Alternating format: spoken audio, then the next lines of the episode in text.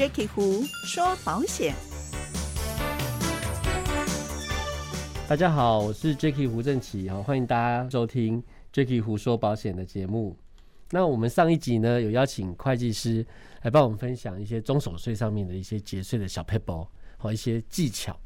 那这集就更加精彩了，好，因为我们这集呢要讨论大家梦寐以求的一个现在新兴产业，也就是 YouTuber 跟直播主。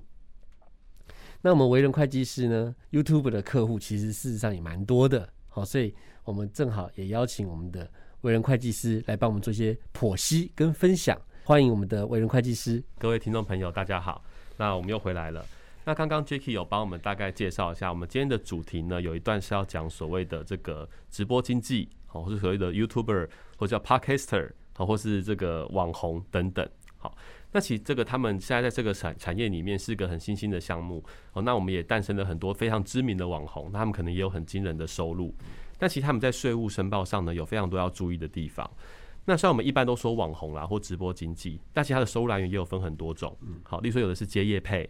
好，那有的是在这个平台上做一些表演，那有的呢是直接透过 YouTube 的那个广告分润，好来收到一些利润等等。好，那其他的每个申报方式都有点不太一样。是对，那来跟大家简单说明一下。那第一个要提醒的是，就是 YouTube 的分润的部分。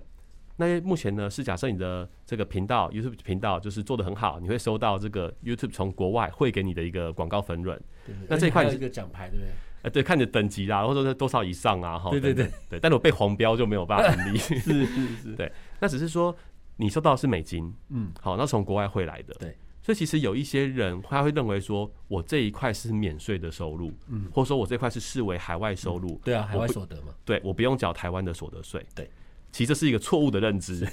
又是错误认知。对，那这一块其实国税局已经有相关的案例了，之前也有知名的布洛克被国税局查过税，好，因为他认为说，虽然说好你拿到的是美金，而且是国外公司汇给你的，但是你这个这个节目的制播、上传，好，以及你个人的所在地，如果都在台湾的话，他认为你是在台湾，只是透过电子的方式去提供这个劳务，他还是会认列为是我们所谓的中华民国来源所得。就不是海外所得，对。那简单的讲，就是国税局就是要扣你这块的税。是，好。那当然，你说你可能因为金额的高低，好或是什么，可能不会被国税局察觉到。好，只是就观念上来说，其实这一块是国内的应税收入。是，是。对。那这块是就是 YouTube 分润的一块。对。那另外一块呢，我们比较常见的。可能就是这个直播主在直播的一些可能表演啊，他的粉丝就很喜欢他，就会送他火箭呐，好送他爱心，送他游艇啊，星星。对对对，好，那这一块其实也是有很多知名的大主播，好，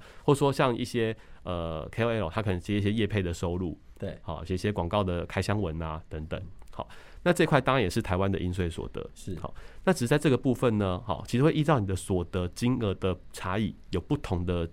这个税务申报方式，嗯，好。那其实一般来说，以我的建议来说，我会建议，如果你全年这一类型的所得，好，不管是业配、好直播各种的收入，如果你有大概超过两百多万以上，好，那我会建议你找个专业的会计师跟他讨论一下，是不是有什么税务上可以节税的一些方法？是，所以刚刚会计师有讲到是所有的哦，对，所以现在国税有这么厉害吗？就是呃，我的 YouTube 啊，我可能在部落格或者是等等的这些地方。它都可以帮我综合起来嘛？有这么呃佛心？其实应该来说，如果说你的你你之前取得的收入传统是劳报单嘛，很多是写劳报单，那这个国税局本来就掌握了啦。是对，那然后另外一块就是 YouTube 海外这一块。对啊，那其实这个就是依照金额的高低，还是有一个税务上的风险。是好，那如果说你全部加起来，好，那你有超过我刚讲两百多万的金额的话，对，那其实透过适当的规划，你是有机会能够缴到比原本低还不少。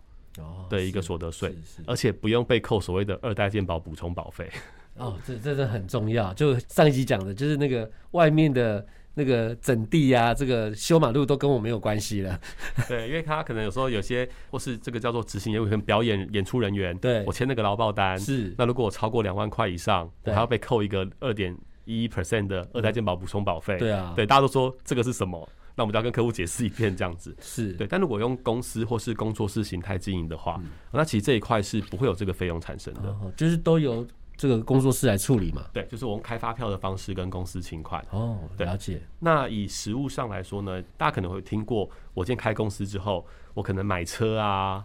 哦对啊对我买电脑啊，交通车，对，都是公司营运必要的支出。对对，哦那这一块就会是公司的这个成本费用了。是好，那当然这个可以深入的部分，可以再跟专业人士做一些讨论。是好，只是这个是有机会能够帮你减少一些税务上的负担。是是是对，那这也是大家的一个权利啦，哈，可以再做一些思考这样子。是是，这个就呃早期的《富爸爸穷爸爸》的书，其实就一直在倡导这样的观念嘛。今天我们如果赚的钱，我们做任何的花费，就是要应税之后才能够去花真的赚到的。对啊，但是我们现在如果是开公司的话，可能我们有很多的花费就可以实现在我们报税的这个费用里面去列报支出。是的，是的，没错。OK，嗯好，在经营网红有没有特别要注意的地方？嗯，哦，我觉得网红最近有一个知名的案例啦，是哦，就是当你今天这个网红，好，你可能从个人起家，是好，那你可能自己创了一个粉丝团，对当你越来越有名的时候，你的名字也越来越有价值，是好，那这个可能也有一些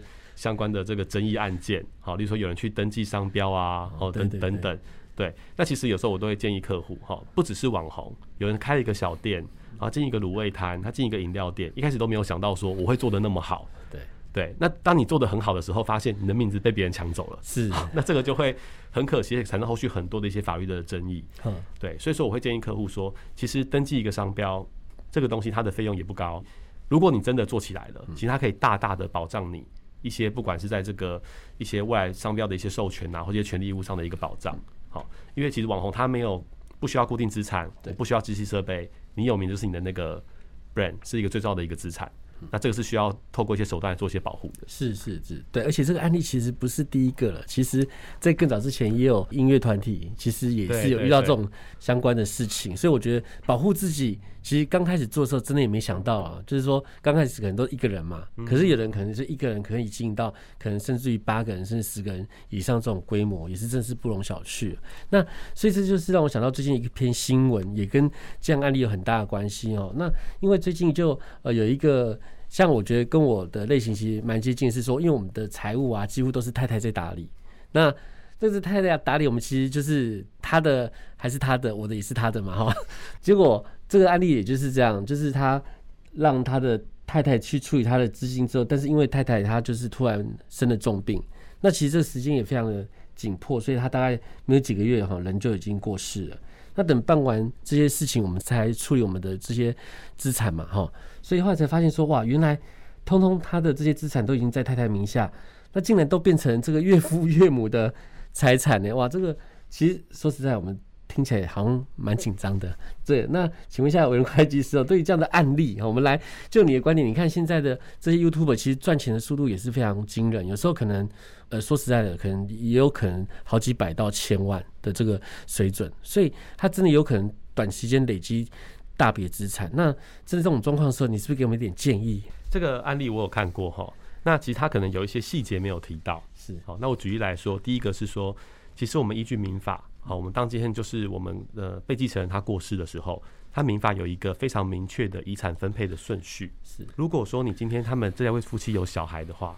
那其实当然优先是由他的配偶以及小孩来做遗产的继承。好，所以这个案例为什么会变成是岳父岳母有机会继承呢？那应该是他们第一个，他们没有小孩。嗯，好对，没错，那如果说他们没有小孩的话，的确，好，依照民法的继承的规定，好，当今天被继承人过世的时候，他的配偶以及他的所谓的岳父岳母，好，就是被继承人的爸爸妈妈，好，他们各自可以分配二分之一的遗产。是所以，如果今天先生把钱全部都存在太太的身上，对，的确依照民法的规定，是哦，他的爸爸妈妈，呃，就是继承被继承人岳父对，是有权利可以去继承的。好，是那只是说这个东西可以再深入一点讨论的话，是说，其实依照民法的话规定，我们还有一个叫东西叫做配偶的财产的剩余分配权。是好，就如果他能够证明说，我给太太的财产里面都是所谓的婚后财产，是。那我可以先主张一半应该是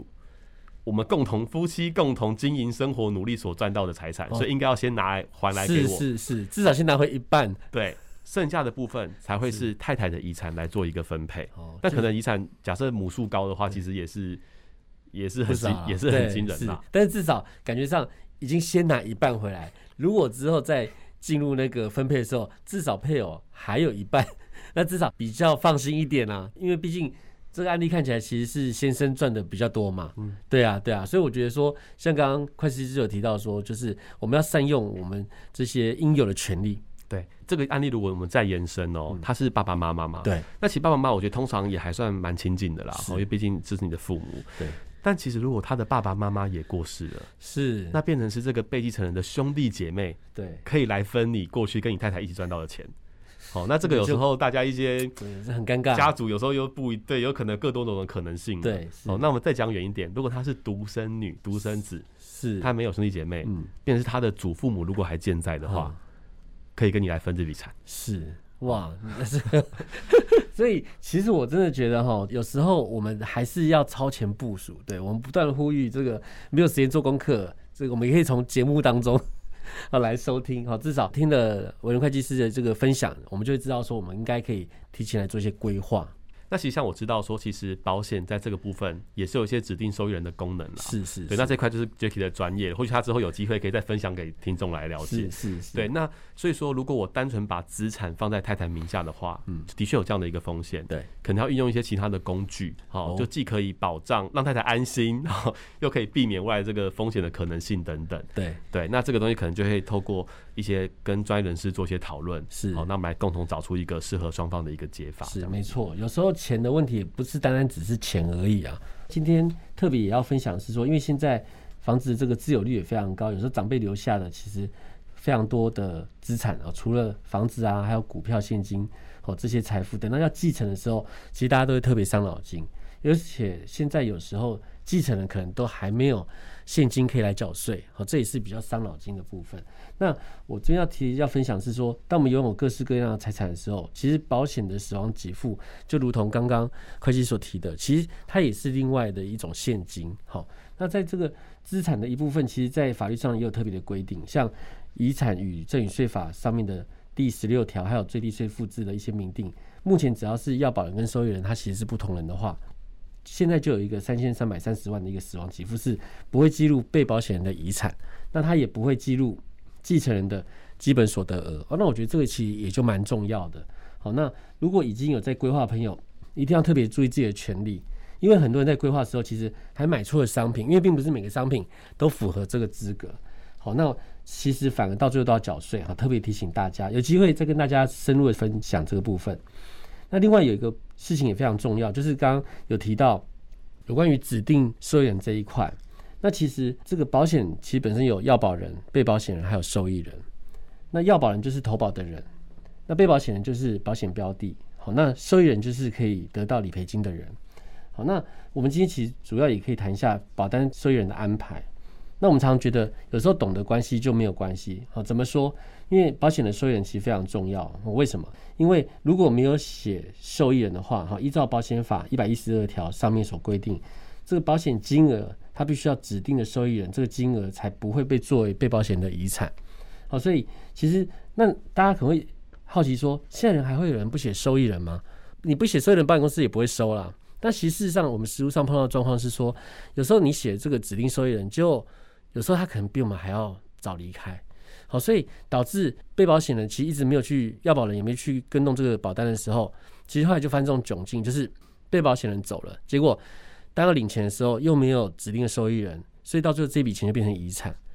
所以像这个部分来讲，那我们就会呼吁说，大家真的要平常就要把保单拿出来做这样的检视。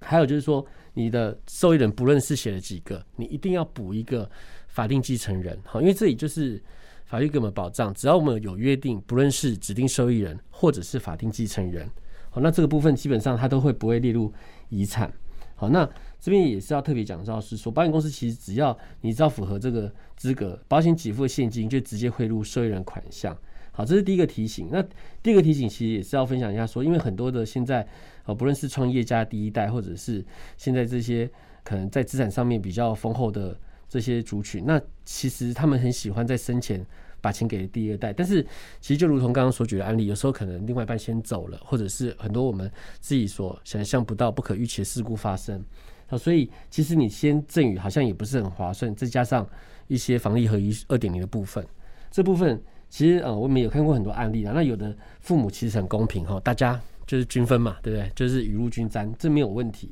但也有的父母其实希望照顾特别弱势的或乖巧的小孩。有时候其实说实在的，因为我们也很多的医生朋友，他们常会看到很多的一些人生百态，可能这个小孩子功成名就啦、出国啦，你说实在的，他其实很少会回来，好来探望自己的父母，所以有时候也真的是会特别想要照顾在身边的小孩。我想这也是天经地义。我觉得其实保险有很多的功能哦，我们举例就像它就像智慧型手机一样，我们不是只用来打电话而已，它本身其实还有很多的一些它的一些机制哦，我觉得我们可以善用它，如果不用就真的是太可惜了。那这也是我觉得研究保险非常有趣的地方。其实保险真的不是只是解决钱的问题而已，你能够完成好我们期待的实现。最后一个其实想跟大家分享是说，有的夫妻其实也会来问我。说另外一半的保单受益人可能是原来配偶的爸爸妈妈，好，那这个应不应该改呢？好，我们等一下可以来问一下会计师，这个其实是人的问题，不是数字的问题哦。那乍听之下好像有道理啊，就是其实我认为啊，在新婚之后也是新的人生开始。那对于另外一半有家庭的责任跟承诺哦，所以应该也是要好好拿出保单来检视一下，结婚时的海誓山盟，答应的千万房产，还有美满的生活愿景，一方可以透过。保证的寿险保额，好给他拉高买足，好那相信另外一方的爸爸妈妈一定会举双手赞成，那也才放心将儿女交付给他。那这个时候呢，增加的千万寿险保障，好受益人当然了，那立马写下配偶，这才有意义嘛，哈，大家说是不是？至于以前的保单，可能都还是爸爸妈妈帮忙缴的保费，我想留给他们其实也是应该的。那这是我个人的看法。讲到这里，好，那我们也好奇来问一下为人会计师，那你自己都是怎么来规划保险？那你自己想要